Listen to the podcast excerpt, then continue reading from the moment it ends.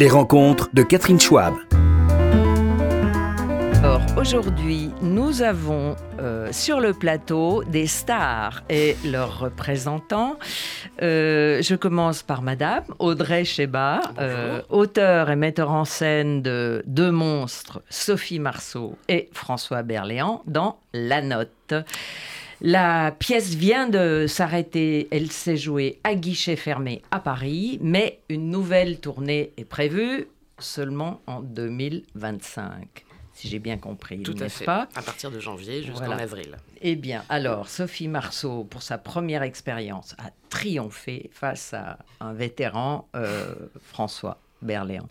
Et, messieurs, euh, Thierry Frémont, euh, je ne vais pas dire monsieur Francis Holm, mais... Je euh, n'ai pas fait que ça, heureusement. vous, vous avez vraiment euh, explosé euh, tous les compteurs euh, de la gloire avec cette prestation extraordinaire à la télé, euh, dans la tête d'un tueur. C'était fabuleux. Euh, je vous en félicite Je- encore. J'en ai, j'en ai encore un souvenir précis. Et vous, Julien Cibre, auteur, acteur, doubleur et metteur en scène, et vous êtes tous les deux dans la pièce Le repas des fauves, qui se poursuit jusqu'en février, fin février 2024. Au moins. Au moins, peut-être mars, avril, Et mai, plus juin. si affinité. Voilà, Oui. c'est ça, exactement. C'est ça Alors, dire. ce repas des fauves est euh, aussi euh, carnassier en diable et euh, vraiment bien joué, vraiment bien mené, euh, avec un tempo fabuleux. Je conseille à tout le monde, s'il y a une pièce à aller voir, c'est celle-là. Et euh, vraiment, vraiment, euh, on en apprend euh, tellement et sur l'âme humaine et sur notre histoire. Euh, c'est toujours intéressant euh, de replonger dans cette période de la collaboration et de l'occupation allemande. Donc, Julien, euh, je vous pose la question, euh, cette pièce n'est pas de vous, mais euh, vous avez senti qu'il y avait une tendance et que le marché était réceptif à ce genre de propos. Non, non, j'essaie de pas trop raisonner en termes de- de marché. C'est surtout que moi, ça m'a excité. Alors, c'est une pièce, c'est un roman au départ que moi j'ai adapté. Euh, pour Le roman de... Le Val- roman de exactement, pour en faire donc une, une pièce. Et euh, oui, c'est-à-dire que le pitch est tellement extraordinaire, les personnages sont tellement bien croqués qu'après, il n'y a plus qu'à dialoguer ça. Et euh, oui, j'ai senti. En fait, moi, je, bêtement, je pense que les choses qui me passionnent et qui m'intéressent vont passionner et intéresser les gens.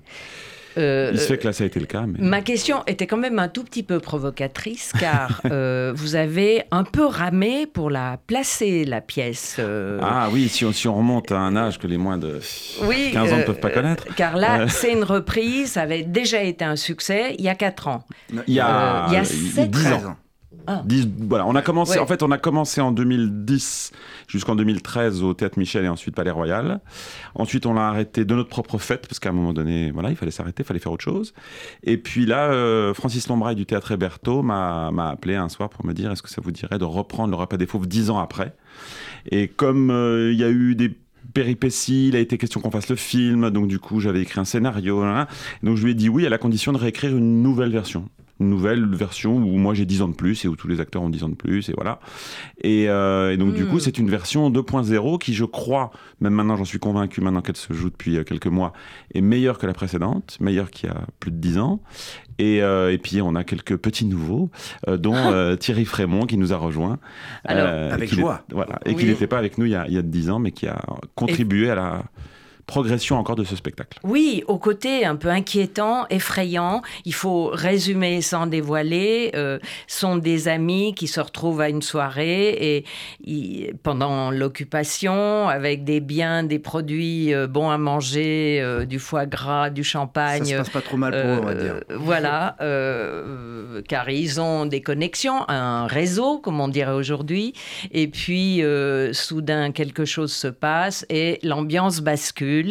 Et au cœur de cette ambiance qui révèle vraiment les lâchetés, les égoïsmes euh, de tous, euh, il y a vous.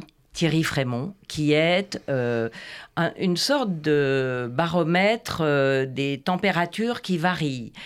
et je me demandais si vous aviez, vous, avez senti d'emblée que vous aviez ce rôle d'être un peu celui qui donne le là toutes les demi-heures, en gros. Parce que ça bascule toutes les 20 minutes. Je ne l'ai pas envisagé comme ça. Moi, j'ai été percuté par la trajectoire de, de ce bonhomme.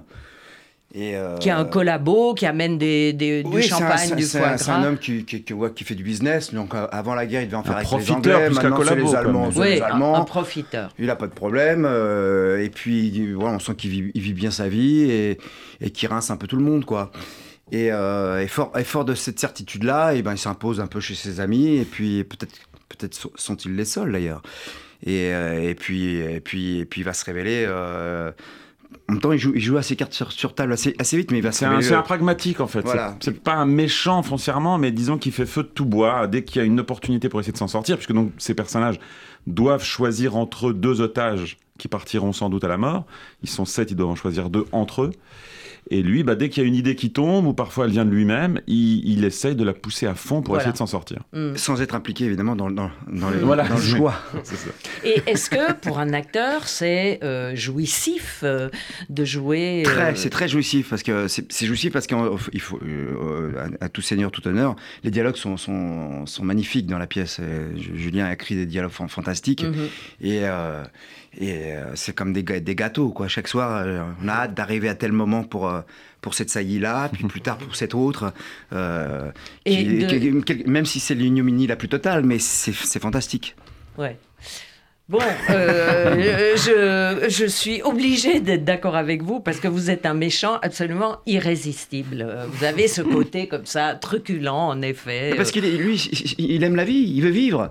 Donc il y, a ça qui transpire malgré tout, même s'il est pour ça, il est prêt absolument à tout, à vendre qui, qui, que ce soit. Mais c'est fou la facilité avec laquelle vous endossez euh, cette. Euh, cet emploi. Euh, je dois dire que vraiment là, euh, bravo, bravo. Je vous remercie. Euh, donc Audrey Cheba, vous, vous avez dirigé donc deux monstres, mmh. dont une en particulier, enfin un monstre. Oui, il faut le dire. Diriger Sophie Marceau pour la première fois sur scène, c'était quand même une gageure. C'était pas sa première expérience sur scène. Hein. Ah bon Il y a 30 ans, elle a joué dans deux pièces. Ah. Et il y a 12 ans, elle a fait un seul en scène au rond-point sur une vingtaine ou une trentaine de dates, je crois. Donc elle n'était pas. Euh, Totalement vierge. Euh, voilà, exactement. Mhm. Mais non, écoutez, c'est tout l'inverse, c'est un bonheur. Euh, elle vous suit partout, sans crainte. Et est-ce que vous avez dû la convaincre Un petit peu. Pourquoi Elle avait peur? Non, pas du tout. Non, elle cherchait un texte de théâtre bien avant moi et depuis longtemps. Elle cherchait un rôle euh, de femme puissante sans puiser dans les vrais grands classiques. Elle avait envie de contemporain et elle, euh, elle cherchait depuis très longtemps. Et c'est mon producteur Richard Kaya qui nous a présenté environ il y a 4 ans. Qui est quand même son boyfriend, il faut le dire. Euh, oui. Bah, il dirige trois théâtres. Oui, il faut vous rapprocher des micros car le son a son importance en radio. Euh, donc, Richard Caillat, euh, qui dirige quatre théâtres même à Paris, euh, vous a sollicité. Tout à fait. Il n'est pas allé auprès des vieux de la vieille. je pense qu'il a vu quelques auteurs avant moi, je mhm. crois. et puis à un moment donné, il m'a dit Je pense que tu es la bonne personne. C'est ce que j'ai dit à Sophie rencontrez-vous. On s'est rencontrés. J'avais à peine commencé ce texte. J'en ai un petit peu parlé à Sophie, je lui ai envoyé les premières pages. Et là, le Covid est arrivé. Et ensuite, j'ai bossé euh, tranquillement chez moi. Et quand j'ai fini le texte, euh, il y a un an et quelques, je leur ai envoyé. Et Sophie a dit ça, ça m'intéresse. Hmm. Et j'ai dû les convaincre dans le sens où euh, défendre ce dont ça parlait, etc. Imaginer le spectacle, expliquer ma position de metteur en scène. Et voilà, mais ça n'a pas été difficile parce que je dirais que notre rencontre a été très joyeuse et tout de suite amicale. Hmm. profondément amicale. Et euh, donc après, il y a une alchimie entre Sophie Marceau et euh, François Berléand, euh, elle sur avait laquelle envie que vous n'étiez pas sûr. Elle avait envie que ce soit lui dès le début. Mmh. Et moi, François Berléand, à mes yeux, est l'acteur que je préfère au théâtre. Je l'adore. Avec fait- Thierry Frémont. Non, mais c'est c'est exclusif de dire ça, mais je veux dire, j'ai énormément d'admiration pour les acteurs. Je les aime de toute façon tous très profondément. Euh, mais j'ai une affinité avec François. Et ça faisait dix ans que je lui soumettais des textes qu'on avait failli jouer ensemble, etc. Donc c'était pour moi euh, évident, de surcroît, quand Sophie a dit qu'elle avait envie de travailler avec lui, euh, que si on pouvait avoir François, c'était merveilleux. Hmm. Voilà. Et il nous a rejoints assez rapidement. Oui, oui, je crois savoir qu'il Mhm. s'est désengagé même pour pouvoir être là, Tout disponible. Alors, vous, vous avez dirigé deux acteurs qui n'étaient pas euh, une, mince affaire, une mince affaire, mais vous, Julien, euh, c'est euh, carrément une colonie. Une colonie. euh, combien êtes-vous sur scène déjà? 8. Huit. Ah ouais. Voilà. Donc, euh, vous êtes à la fois un personnage et euh, celui qui doit enregistrer tout ce qu'il faut corriger demain. c'est Euh, effectivement. Mais alors, euh, comment Euh, je sais pas, il doit y avoir un- une construction dans le cerveau qui fait que j'ai un petit bonhomme dans le cerveau qui, note, qui prend des notes en même temps. Et, mais j'ai toujours fait ça. J'ai fait Ouais. ça depuis que j'ai 16-17 ans. J'ai toujours monté des spectacles tout en jouant dedans. Et donc, du coup, je- j'espère que mes partenaires ne s'en rendent vraiment pas compte et qu'on joue. Voilà. Parfois, il m'arrive tout simplement de reprendre le texte le lendemain, de me le refaire en entier. Et d'un seul coup, la pièce me revient. La représentation de la veille me revient. Et je dis, ah oui, ça là. Et donc, je renote des choses. Et euh, voilà, mais c'est c'est un exercice euh, qui est passionnant d'essayer en fait de- de- d'obtenir une très belle maison Mhm.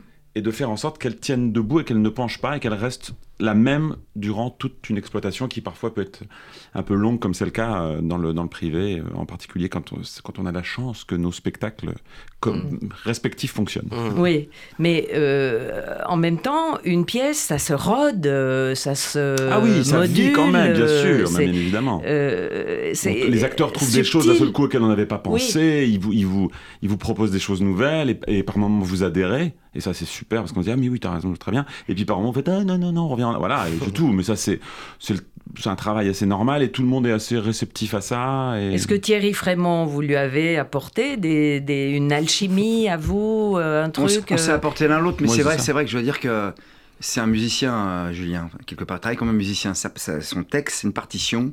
Et il a raison, c'est vraiment une, une question de tempo, de rythme. Et euh, il est très exigeant là-dessus. C'est la chose sur laquelle d'ailleurs, il est le plus exigeant. Et euh, il a raison. C'est-à-dire qu'il faut aller vite, il faut par- répondre parfois, pour ça des choses, pour des choses sonnes, parfois il y a vraiment une- un tempo pour l'amener. Si on est trop lent, ça marche pas. Si on est trop rapide non plus. Oui. Euh, et il faut être dans le, dans, dans le bon tempo. Dans le... Le- le- si, si ça se passe bien, le public est vraiment suspendu à ce que vont dire ces personnages. Il y a des silences vrai. très longs par moment. Et il faut que ces silences, par exemple, soient bien gérés, trop rapides, trop lents. Trop... Donc ouais, c'est une, ouais, c'est une, une forme de, de- il y a une forme de musicalité. Et par moments, je leur demande des choses que je ne sais pas expliquer. Hmm. Je dis, écoute, vraiment, je ne sais pas pourquoi. ce mot-là, articule-le moi mieux, ou non, au contraire, évite-le. Et je n'ai pas de raison objective. C'est totalement subjectif. Mais enfin, c'est de ça, être metteur en scène, c'est prendre des décisions subjectives et, Mhm. et de dire, bah, moi, je préfère comme ça.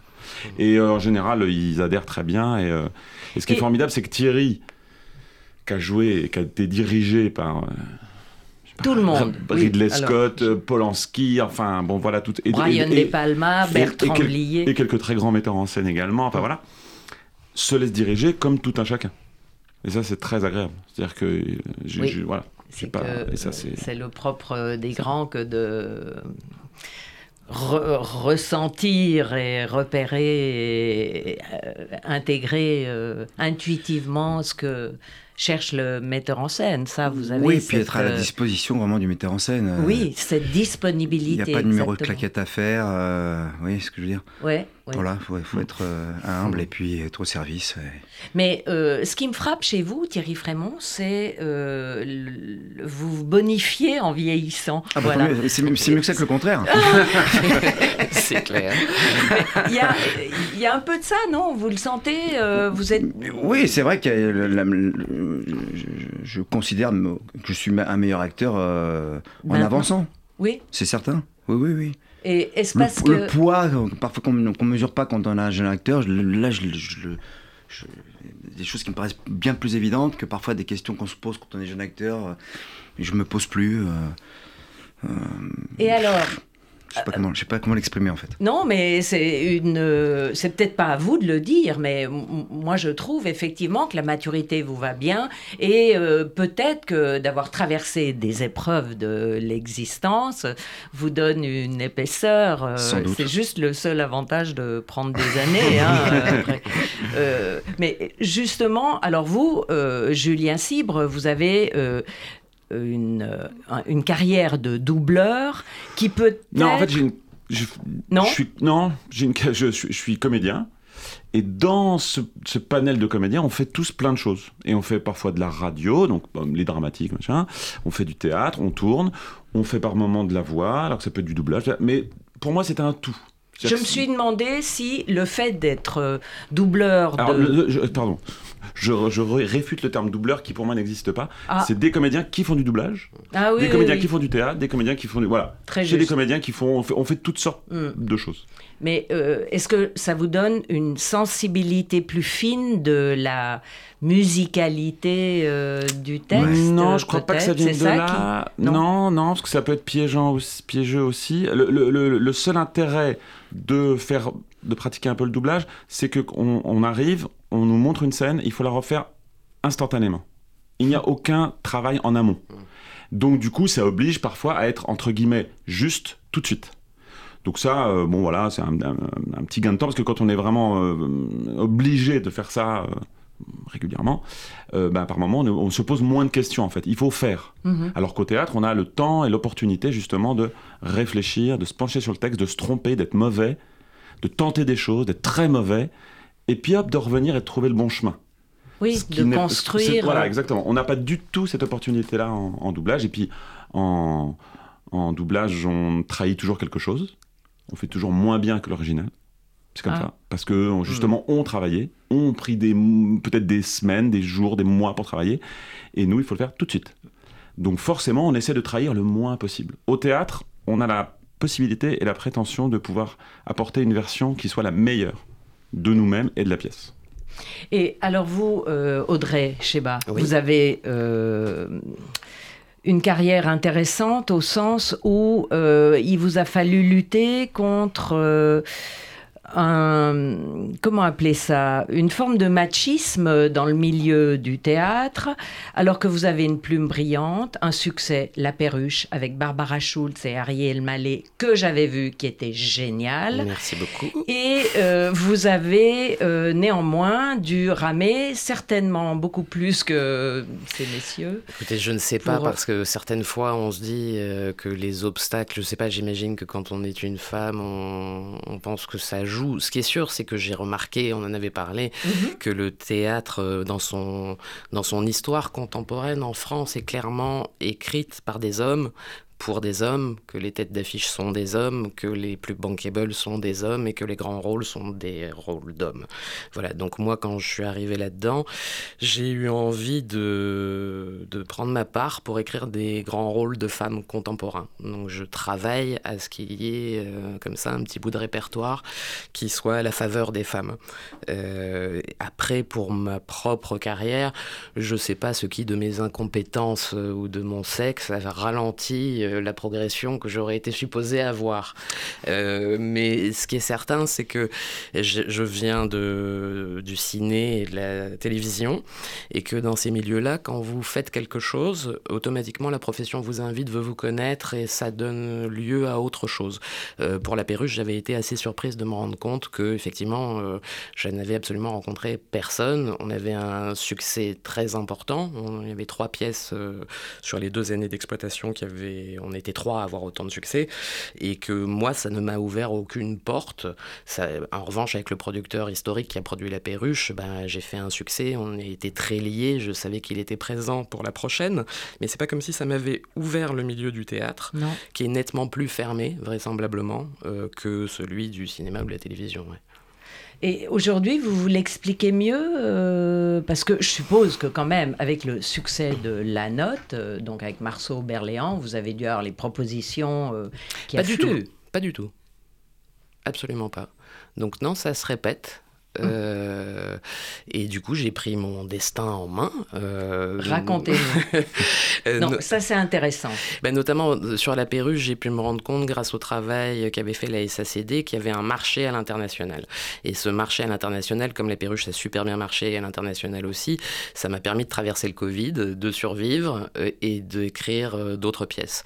Et j'ai vu que ce marché était un peu vieillissant en France euh, que l'étranger. l'export, les marchés de l'export de nos produits français. Et du coup, quand j'ai écrit la note, je me suis dit j'ai envie de faire mieux, j'ai envie de faire quelque chose de plus moderne, j'ai envie d'exporter plus. J'ai appelé les acteurs historiques qui n'avaient pas particulièrement envie de moi, d'ailleurs, euh, dont certains m'ont carrément fermé la porte. Et je me suis dit bon, il y a un trou dans la raquette, je vais monter une société d'export théâtral euh, une agence littéraire que j'ai montée depuis et qui est toute neuve. Hein. On est installé depuis dix jours euh, dans nos bureaux, même si on travaille depuis trois mois. Et effectivement, il y a une vraie demande. Il y a beaucoup d'auteurs qui nous rejoignent et on, on fait un carton. La, la, note, notamment, va être jouée là, partout sur Terre. partout euh, sur Terre, ça veut dire enfin, c'est un début, mais c'est En Allemagne. Alors, l'Angleterre, les pays anglo-saxons, c'est encore un autre domaine. Il y a fort peu de Français qui ont réussi à le faire. Il y a évidemment Florian Zeller et Yasmina Reza, mhm. euh, qui ont eu euh, des chemins, c'est-à-dire c'est aussi leurs compétences euh, d'artistes, mais aussi de businessmen, c'est des gens très brillants, etc., qui ont pris les choses très en amont. Je, suis en contact avec Florian, en tout cas, pour savoir, j'admire beaucoup ce qu'ils ont réussi à faire et sur l'export de, de, notre travail de dramaturge. Quoi. là, j'essaye des pistes vers l'Angleterre, je vous dirai plus tard si ça fonctionne, je suis au début, mais j'ai des très bonnes pistes, et vers les États-Unis aussi, mais en tout cas, c'est le reste de l'Europe, c'est l'Amérique latine, c'est l'Asie, euh, et on se rend compte que, bah oui, quand on prend son téléphone et qu'on se met à bosser, on peut euh, faire jouer la pièce euh, partout. En la traduisant sans problème. C'est les agences extérieures qui les traduisent, donc parfois on a besoin d'une traduction, souvent en anglais pour la faire lire, mais on a tout un business. Là, il y a des traducteurs bulgares, tchèques, hongrois qui sont venus d'eux-mêmes. Les Italiens envoient des producteurs, les acteurs à l'étranger entendent parler de la pièce, donc vous demande les, textes. Et euh, ça va assez vite, en fait. Il y a un marché à prendre, il y a un vrai engouement pour le théâtre français. Euh, ils en ont envie un peu partout parce qu'on a cette qualité de faire des pièces euh, distrayantes mais profondes, ce qui est, je crois, le cas de, nos deux pièces. et du coup, ça marche très bien pour eux à l'étranger, c'est-à-dire eux dans leurs exploitations. Moi, la perruche, je crois que c'est la deuxième année consécutive que c'est la pièce internationale la plus jouée en Allemagne. On en est à la cinquième production euh, et ça continue. Euh, donc euh, j'ai voulu faire ça et aussi pour m'assurer d'abord, parce que je trouve ça assez beau comme mission, et je trouve ça super chouette de rencontrer des auteurs à travers ça, des collègues, et, et d'essayer de les, enfin voilà, de nous faire les promouvoir, les vendre. C'est beau pour le théâtre français, euh, et c'est aussi pour nous un moyen d'être totalement libre ici. C'est-à-dire si vous avez une pièce, c'est quand même un boulot de malade. Pour moi, la note, c'est deux ans et demi d'écriture, un an de montage pour trois mois et demi d'exploitation. Euh, donc euh, même si ça rapporte sur ces trois mois et demi là, ramener aux quatre années qu'il m'a fallu en gros pour la faire, on ne devient pas milliardaire quoi. Mm. Et donc, il faut reprendre son souffle, il faut en écrire une autre, il va falloir, dans mon cas, mettre en scène. Et les exploitations étrangères permettent euh, d'avoir la liberté euh, de ne pas se corrompre à faire n'importe quoi pendant ce temps-là. Mais alors, vous devez euh, embaucher des comptables, des juristes internationaux, bah, négocier les droits. j'ai la chance d'avoir une amie avec qui j'ai une société de production audiovisuelle qui s'appelle Nathalie Chambaz et qui a son barreau aux États-Unis et qui est une grande juriste en France, qui était prête à partir avec moi. Donc ce, voilà, ce cadre-là est, est réglé. Et à côté de ça, j'ai rencontré une jeune femme qui avait acheté les droits de ma pièce pour l'Argentine, qui travaillait depuis dix ans dans une agence littéraire en Argentine. Vu les problèmes qu'il y a dans ce pays, elle est revenue en France. Elle cherchait du travail dans les agences traditionnelles, elle n'en trouvait pas. Et on s'est retrouvés parce qu'elle avait le projet de monter la perruche en Argentine. Et moi, exactement au moment où je me dis, il y a un trou dans la raquette, et où j'ai appelé les acteurs historiques de ce business qui m'ont dit, non, c'est bon, on n'a pas besoin d'Audrey Chebat. Je leur ai dit, venez les filles, euh, on va monter une agence toutes les deux euh, et on va un peu rénover le, le business, quoi. Oui, parce qu'il n'y a que la SACEM. Euh, la, la SACD a un bureau euh, très méritant, mais je trouve que la SACD lui a pas donné le développement possible, parce que les gens sont très très bien à l'intérieur, mais en même temps, ils représentent tellement d'auteurs qu'ils euh, sont là pour répondre quand une agence étrangère appelle pour avoir quelque chose dans leur catalogue ou dans le répertoire. Mais de là à devenir proactif, euh, c'est compliqué. et les agences historiques, euh, bah, c'est pareil, ils représentent énormément de monde. Ils ont des très très beaux auteurs, ils font un très très bon travail. Mais je, je crois que c'est compliqué de, de faire ce qu'on fait nous. C'est-à-dire, nous, on se réveille le matin, on appelle l'Asie, on appelle le Japon, on, machin, on bouge. Euh, voilà. Et alors, comment s'appelle votre société pour que les auteurs qui nous écoutent puissent éventuellement le savoir qui sont sur le plateau. Et vous J'allais vous poser la question. Sinon, je vais rencontrer les, exactement les mêmes problèmes mais je n'ai pas eu, moi, le courage de me dire, allez, il faut le faire soi-même. Je crois, que, je crois que plein d'auteurs ont vu euh, qu'on en avait besoin. Voilà, parce que moi, je me rends compte là de l'avoir fait. Je rencontre tous les auteurs de la génération. Déjà, c'est génial pour moi mhm. parce que je me sens moins seul. Et du coup, euh, là où on m'appelle pas pour rencontrer du monde, bah, c'est moi qui les rencontre. Et, et je crois que j'ai rencontré plein d'auteurs qui se sont dit non, c'est pas assez bien fait, quoi. Euh, je suis sûr que je pourrais le faire. Parce qu'effectivement, la SACD a un travail. ils, sont, ils sont effectivement méritants, mais c'est colossal tout ce qui. Et effectivement, ils sont pas proactifs. C'est-à-dire qu'ils reçoivent les demandes, ils y répondent, ils nous demandent notre avis, ils font faire les traductions. Moi, le repas des fauves, c'est joué dans quelques pays, mais je pense que si on était actif, il se serait sans doute joué. Bah, franchement, moi j'ai vu ta pièce. Euh, ah. Pardon, je peux te tutoyer. Bah, bien J'ai vu ta pièce euh, au Michel. D'accord, il y a, date, il faudrait que je revienne euh, mm. la voir, mais c'est exactement typiquement, je crois, outre le fait que huit personnages, c'est un peu plus compliqué, mais c'est un tel succès, c'est, elle est magnifique. Donc c'est typiquement, je pense, quelque chose qui intéresserait partout. Donc comment s'appelle cette société? Nous toujours Alors nous lui avons donné un nom anglais pour justement parce que nous sommes vus de l'extérieur et nous avons opté pour la French Theatre Embassy, l'ambassade du théâtre French français. Theatre Embassy. Et donc pour les Français, on dit la French. Voilà. La French, d'accord. Donc on la trouve sur Internet. Tout à fait. Non mais il y avait un petit côté un petit peu batailleur qu'on a assumé, euh, un peu provoque, euh, voilà, qui fait marrer les étrangers, qui voit l'ironie. Euh. Oui, et, et, du coup, Julien Cibre, vous avez vous vu votre pièce jouée euh, en allemand, en italien Je l'ai même montée à Rome. Je l'ai mis en scène à Rome, donc ça c'était assez, assez, assez ah. agréable. Mais effectivement, la situation du théâtre italien est vraiment catastrophique avec Berlusconi qui passait par là, plus maintenant Meloni c'est encore pire. Donc c'est très dur, mais j'y suis allé, c'était euh, incroyable de la monter pour eux et de en plus eux ont été occupés aussi, ça m'a permis de redécouvrir l'histoire, enfin découvrir, pas redécouvrir l'histoire italienne en fait où à un moment donné. Euh, euh, Hitler revient, remet Mussolini sur pied qui s'est fait virer, il le remet, et donc ils occupent Rome au même titre qu'ils ont occupé. Donc c'est assez étrange, quoi. Donc du coup, ils m'ont demandé, donc eux, ils avaient un auteur euh, qui l'avait adapté, qui était l'auteur de La vie est belle, de Benigni, donc c'était une très belle adaptation.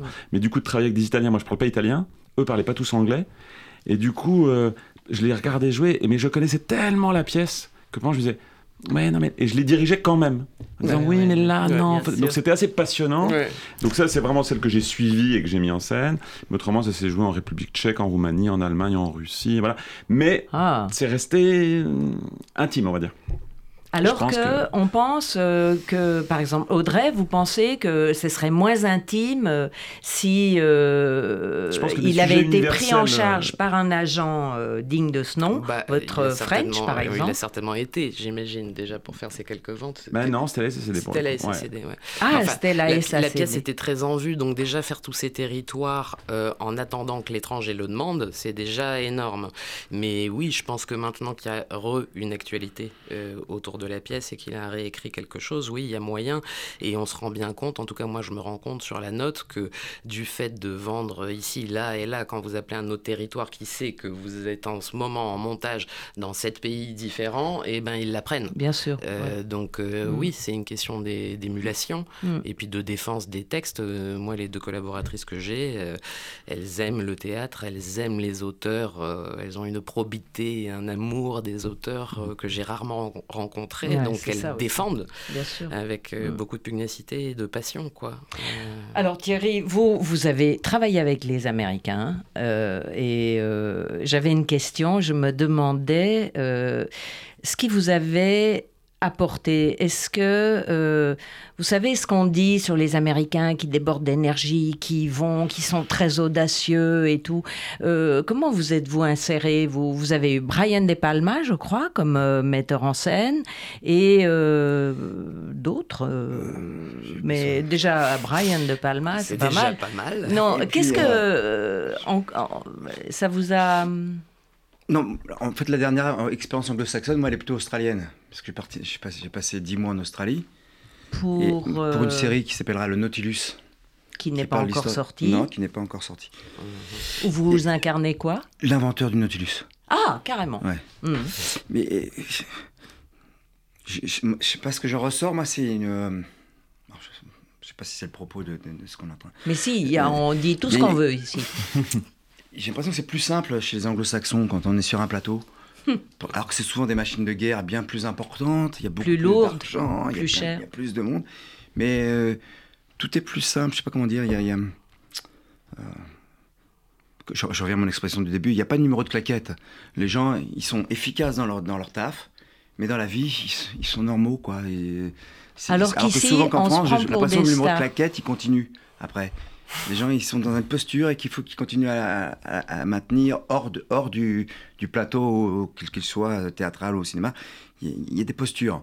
Ce qu'on- ce que je, je trouve qu'il n'y a, pas- il y a, pas- il y a pas sur un, un plateau. euh, Je me permets de vous, de vous interrompre et de raconter juste une très toute petite anecdote concernant Mhm. Thierry. Julien Cibre. Avant, pardon, avant, le, avant le repas des fauves, pour la promotion du repas des fauves, j'ai tourné 8 petites séquences qui montrent les personnages du repas des fauves en amont de la soirée, qu'on peut voir sur le, le site du théâtre. Et donc, c'est des petits films de- qui durent entre 30 et 40 secondes. Et donc, en une journée, on devait en tourner 8. Et donc, j'avais un chef-op, cadreur, ingénieur du son, parce qu'on n'avait pas les moyens. Le théâtre m'avait donné 1000 euros pour faire ces 8 films. Euh, moi, je, réalisais, parce que c'est ma formation de départ. Et puis, euh, il y avait des comédiens qui venaient donner la réplique et tout ça. Bon. Et, puis, Thierry, et puis Thierry arrive, donc il y a une coiffeuse, il se coupe. Et on tourne une séquence de séquences. Et puis Thierry est en HMC, enfin, au- la coiffure. Et je me rends compte, et je dis à l'habilleuse, euh, mais le, costume de Thierry, il est où? Ah non, mais c'est toi qui m'as sorti le costume de Thierry. Ah non, et Thierry, on avait à peine répété ensemble encore. On se connaissait, mais enfin, vraiment pas beaucoup, quoi. Et donc je fais, oh putain, on n'a pas, le- costume de Thierry. Oh putain. J'avais tous les costumes sauf celui de Thierry. Il avait toute une partie de cartes à faire et tout, en costume, habillé. Et je commence à chercher dans le théâtre des trucs. Et je vais le voir, il était au- donc à la coiffure. Je dis Ouais, Thierry, excuse-moi, je suis désolé, en fait, j'ai pas ton costume. Et il me fait Ah, ouais, ouais, d'accord. Mais vraiment, il, sent, il- vraiment, il n'en avait rien à faire. Et donc, c'était génial parce que je l'ai habillé. Donc, je l'ai habillé que le haut parce qu'il était sur une table. Donc, il jouait en haut avec son costume et en bas, il était en caleçon.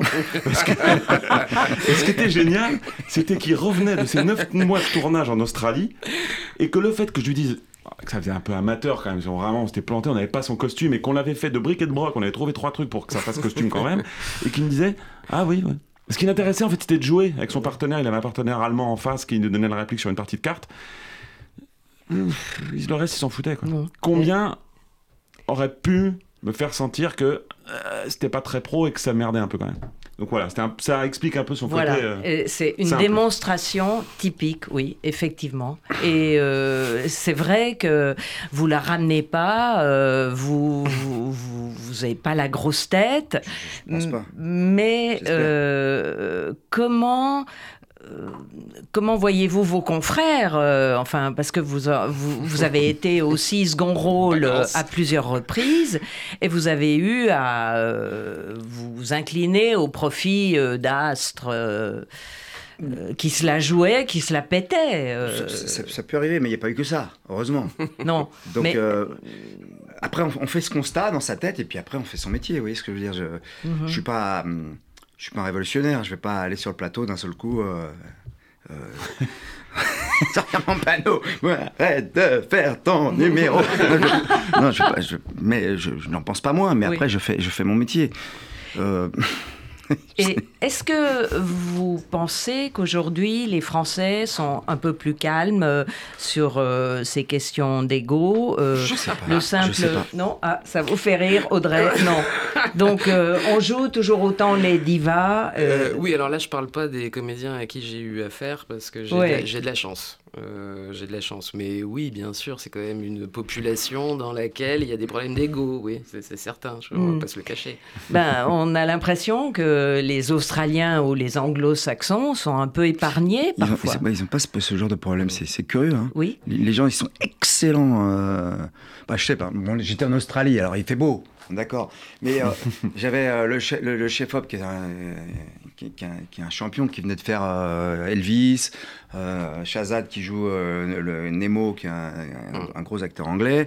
Euh, et la première fois que je les vois arriver, ils sont en claquette et en short. Vous voyez, je veux dire, il n'y a pas. Voilà, ils brillent dans le métier.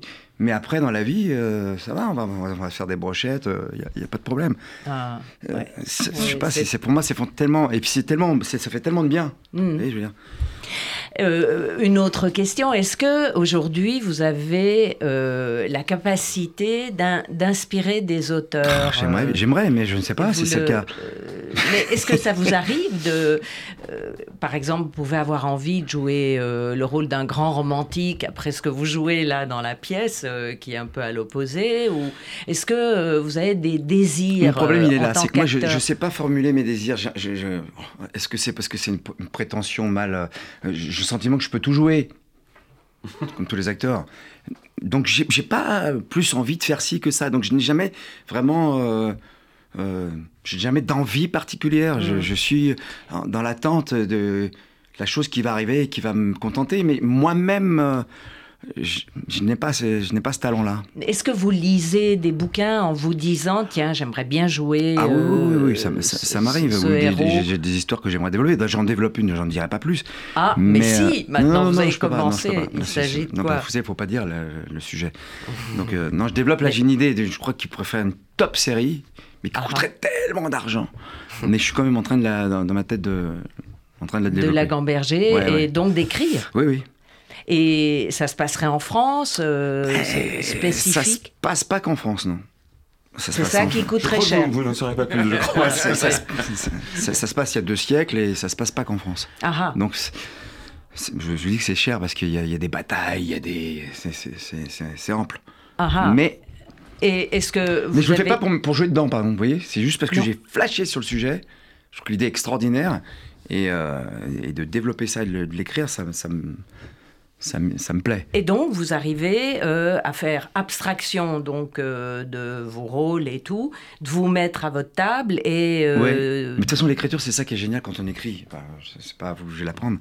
Il m'est arrivé d'écrire une nouvelle qui avait été publiée. Mais j'ai adoré ce moment parce que d'un coup, on, écrit, on, on- on se prend une tasse de café. Mm. Et les 8 heures passent, on s'en est même pas rendu compte.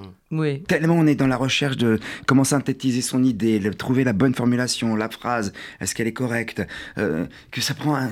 On a besoin de rien quand on écrit, c'est génial. Et puis surtout là, on a l'impression que la vie ah, nourrit justement ce qu'on attendait, hein, le, signe de la vie qui vous dit, mais oui, voilà, c'est ça que je cherchais dans, la, dans cette situation ou dans cette phrase. Mais c'est- génial l'écriture.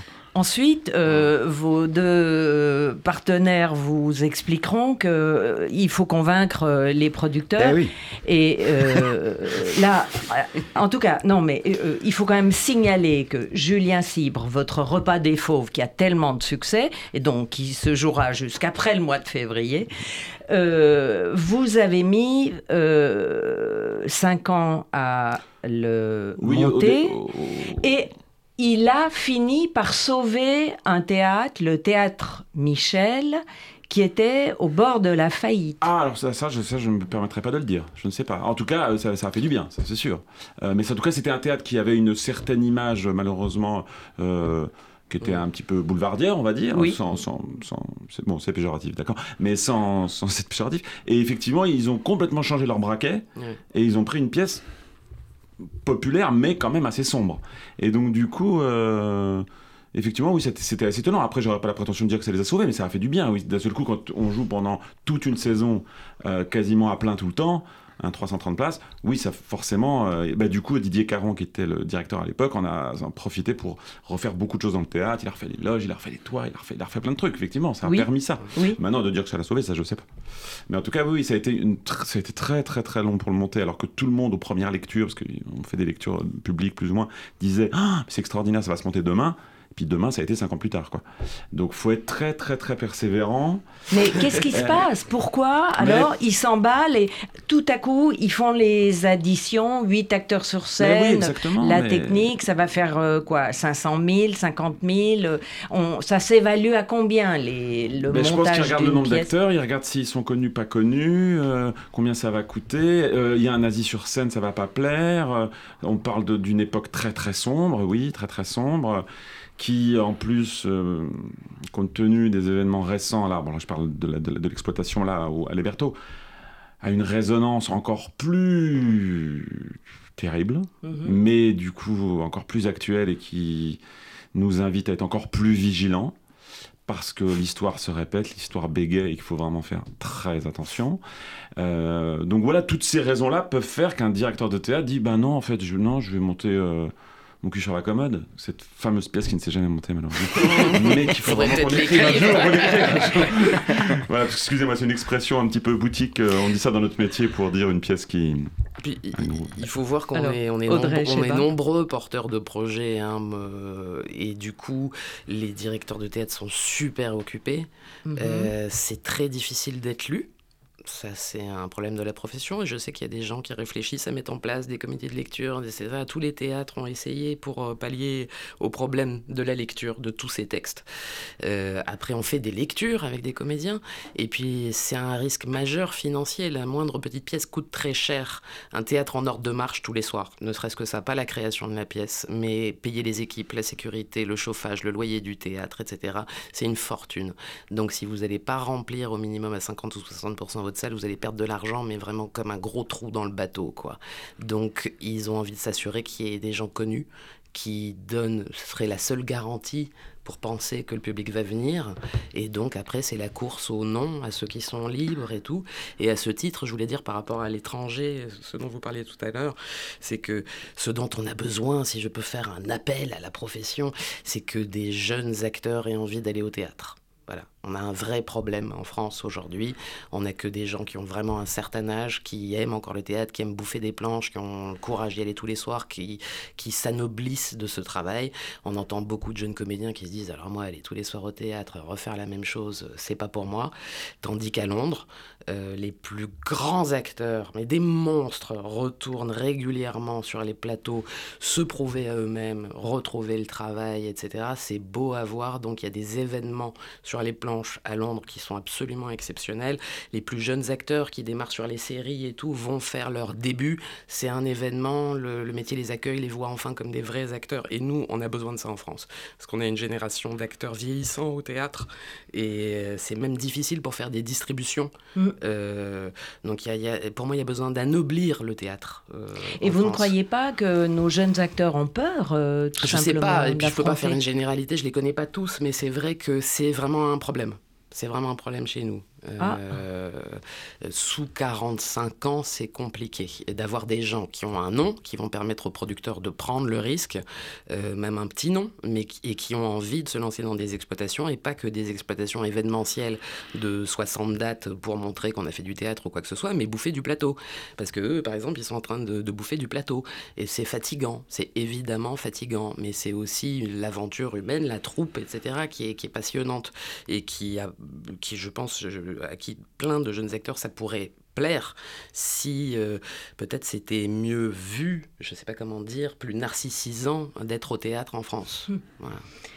Il faudrait encourager le public à venir féliciter les acteurs dans leur loge après. Ça, je Non sais pas. Depuis, depuis le Covid, c'est fini ça. Les loges Ah. sont trop petites. Ah ouais, mais, non, même, ils, ils permettent plus aux spectateurs d'aller dans les loges. Ah, c'est ouais, c'est toujours un peu les gens, qu'on- les gens qui se connaissent en général. C'est rarement Oui. le, le plus le tout. Je crois que le problème est plus euh, de la sécurité et de Ah la oui, paresse. Euh, Il n'y a plus personne dans le théâtre et il y a une timidité de la part euh, du public.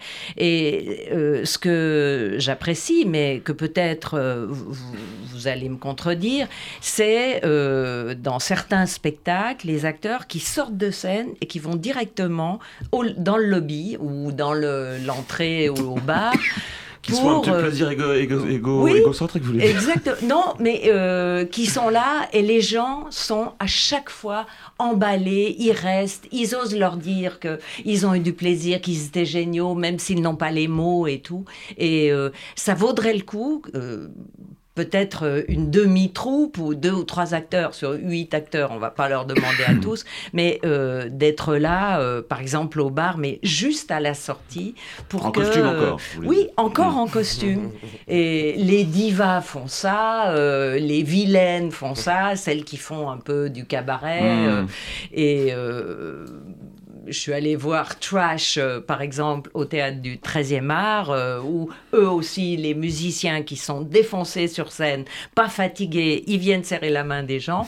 et j'ai vu le- la joie du public. Donc peut-être qu'il faudrait, si Thierry Frémont daignait, euh, en- dans votre costume, années 50. Je le fais, mais habillé pas dans les années 50, mais Mais votre en costume, oui. bah, oui.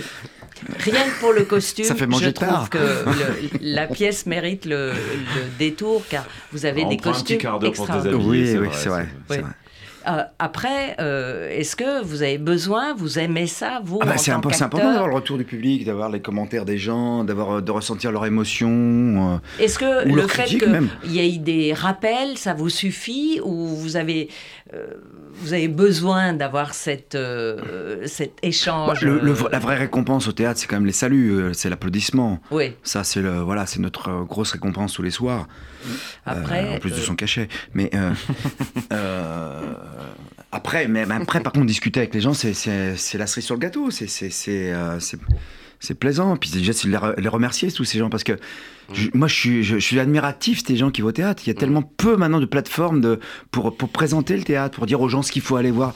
Ça n'existe plus. Je parle télévisuellement parlant, par exemple. Mhm. Il n'y a plus rien. Donc, ils sont, oh, ils sont héroïques, les gens qui vont au théâtre C'est vrai.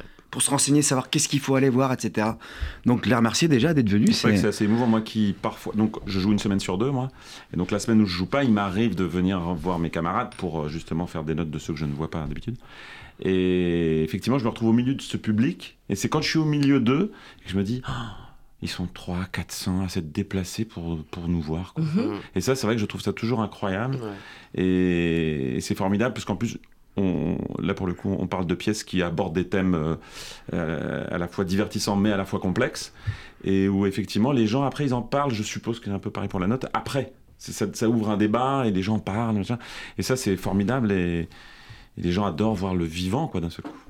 Et euh, surtout s'interroger sur le thème que vous avez choisi. Et ça, c'était une de mes questions aussi. Euh, Est-ce que dans les nouvelles pièces euh, que vous êtes en train d'écrire, nos deux auteurs, Audrey Cheba, Julien Cibre, vous avez euh, le flair comme en mode de thèmes qui vont être porteurs, de choses sur lesquelles creuser? Je sais pas, il y a le racisme, le transgenre ou l'amour sous Moi, toutes moi, je, fais formes, exactement je fais exactement l'inverse. C'est-à-dire, euh, je, je cherche de l'universel non contextualisé qui aurait pu se jouer il y a 500 ans ou dans 500 ans. Donc, je fais exactement le travail inverse. Hmm. Voilà. Mais là, je viens de Ah, je finir. pense que c'est la, le- le- le- la moins pardon. Je t'explique. La, la moins bonne euh, méthode, c'est effectivement de dire qu'est-ce qui va plaire. Ça, c'est, je pense que c'est terrible. C'est vraiment un écueil qu'il faut éviter en tant qu'auteur. Ce qu'a dit Julien tout à l'heure, euh, ce qui lui plaît à lui, il espère que ça va plaire aux autres. Je pense que c'est certain, c'est la meilleure piste. Et moi, à titre perso, j'ai remarqué que de toute façon, mes sujets de prédilection d'enfance c'était des choses liées à l'universalité, à l'existentialisme. Et donc, je fais tout pour que ça n'ait rien à voir avec euh, aucun contexte, aucun pays, aucune époque. Donc, euh, Et ce que vous venez de terminer, ça parle de quoi? On peut ça le parle de la perte. Euh, d'un être D'un être cher. Comment, voilà, qu'est-ce qui se passe dans notre rapport à la mort? J'ai voulu mettre des mots là où, en principe, dans le deuil intime de la personne la plus importante qu'on aurait perdue, chacun, tout le monde a vécu cette expérience, il n'y a pas de mots mhm. précisément. J'ai voulu permettre de verbaliser pour euh, faire une expérience commune de quelque chose d'éminemment individuel. Mhm. Voilà. C'est un sujet joyeux. C'est un sujet joyeux. Euh, mais en tout cas universel, en effet. Et c'est un pari. D'habitude, je suis toujours entre ce choix dans la comédie, soit entre la comédie et le drame. Cette fois-ci, ça sera un vrai drame. On verra si le public suit. C'est un peu inquiétant, mais j'avais envie de parler de ça. Et, et vous êtes plutôt euh, euh, sur des sujets en petit comité, à deux Mettons que quand j'ai commencé à vouloir faire du théâtre, j'avais écrit une pièce où on était à quatre personnages, puis une où on était à cinq personnages, et j'ai mis 15 ans à traîner mes pièces partout sans aucun succès, euh, ce qui m'a donné une certaine expérience de l'échec au théâtre et de ce qui menait à l'échec. et du coup, pour pallier aux problématiques d'être 5 sur scène, les, comédiens qui se tirent la bourre ou quoi que ce soit, j'en suis arrivé à un moment d'exaspération où je me suis dit, bon, un homme, une femme, un canapé. Voilà. Et je vais faire euh, la formule la plus simple. titre en tout cas. Voilà, je peux faire ça. J'ai écrit La Perruche. Ça a super bien fonctionné. Je me suis rendu compte qu'elle était jouée tous les soirs en France et en Navarre par des compagnies euh, amateurs, par des compagnies professionnelles, qu'elle se vendait partout. Et je me suis dit, effectivement, euh, c'est compliqué dans le répertoire de trouver des vrais trucs efficaces à deux. Donc il y a un chemin là-dedans. Mhm. Et je me suis dit, je vais écrire un triptyque. Voilà. Et du coup, j'ai écrit la note. Et là, je viens d'écrire une dernière fois, qui est encore pour une dernière fois. Mm. Et après ça, euh, je passerai à autre chose. Mm. Et Julien Cibre, vous avez. Oh, moi, c'est je, ne peux pas en parler, mais c'est l'adaptation d'un très grand, très grand classique, mais très ambitieux. Pour l'instant, je suis en train d'écrire une pièce de 5 heures, donc il va falloir que je coupe. mais voilà. mais je peux pas trop en parler. Mais pour en revenir à ce que vous venez de dire. Thierry euh, euh, euh, un drame les gens en ont besoin aussi, parce qu'on a toujours l'impression dans, notre pays, il n'y a que la comédie, la comédie, la comédie, les gens ont besoin de rire. Non mais les gens, ils ont besoin d'être émus, que ce mm. soit en riant, en pleurant, on s'en fout. Et il y, a terrorisme de la comédie dans ce pays, à tous les niveaux, c'est de la folie quoi. C'est-à-dire qu'on s'inquiète quand on n'écrit pas une comédie de se dire euh, aïe aïe aïe. Euh. Et d'ailleurs la note m'a conforté dans ce sens-là parce que la note n'est pas facile. Il y a des moments de respiration qui sont drôles, mais c'est quand même un, un texte existentialiste sur la condition humaine. C'est loin d'être l'histoire d'un couple au bout du compte. Mmh. Et, je vois les gens sortir euh, probablement comme, comme dans votre spectacle que j'aime vraiment sincèrement on sent que les gens se sont nourris mhm. de quelque chose. Et ça, pour un auteur, un porteur de projet, pour des comédiens qui tous les soirs doivent le faire et tout, de sentir que, voilà, parce que le théâtre, je ne sais pas pour vous, mais il y a quelques spectacles dans ma vie euh, je les revois, quoi. Je les mmh, revois 30 ans après. Cette émotion que j'ai eue à ce moment-là, quand il s'est passé ça, et ça, ça, n'arrive avec rien. C'est ce qui est extraordinaire avec le spectacle vivant et qui peut se produire. Je dis pas que ça se produit dans mon spectacle, mais en tout cas, je crois que je me fous pas d'eux et qu'ils repartent avec quelque chose. Mmh. Donc, ce qui est euh, extraordinaire au théâtre, effectivement, et on, a tous vécu ça, c'est il y a ceux qui l'ont vu mmh. et ceux qui l'ont pas vu. Et une fois que c'est fait, c'est fait. C'est fait. Voilà, moi, voilà, je peux partager avec ceux qui ont vu le Hamlet de Chéreau on en parle et ils disent Ah oui, voilà, ils l'ont vu. Et puis moi, par moment, on me parle de spectacle. Tu as pas vu le, le caravansérail de machin? Ah, puis c'était Et voilà, je dis Non, je l'ai pas vu. Mais c'est comme ça, c'est mort, c'est fini. Mm. et ça, c'est magique. Alors que le cinéma, on peut toujours se rattraper. Le théâtre, on peut pas se rattraper. Il faut y aller maintenant. Donc maintenant, allez-y. On arrive à la fin de cette émission, malheureusement, et il y avait plein d'autres questions encore. Mais je rappelle que le repas des fauves dure jusqu'à février. Au moins. Au, fin février. Et ce repas des fauves inclut Julien Cibre, acteur, auteur et metteur en scène à ma gauche, et Thierry Frémont, qui mène tout ça au cœur euh, de l'épopée. Et sur, mon, sur ce plateau. Merci d'être venu. Merci de nous avoir été. La note euh, avec euh, Sophie Marceau et François Berléand, c'est c'est plus pour maintenant. Elle part en, tournée en 2025. Mais on avait la chance d'avoir l'auteur et le metteur en scène. Audrey Sheba, qui a été l'auteur de La Perruche également, et euh, c'est vraiment une très très grande plume. Vraiment, merci, d'être venu. Euh, vous avez été aussi enrichissant qu'une pièce de théâtre. merci, merci à vous. Merci.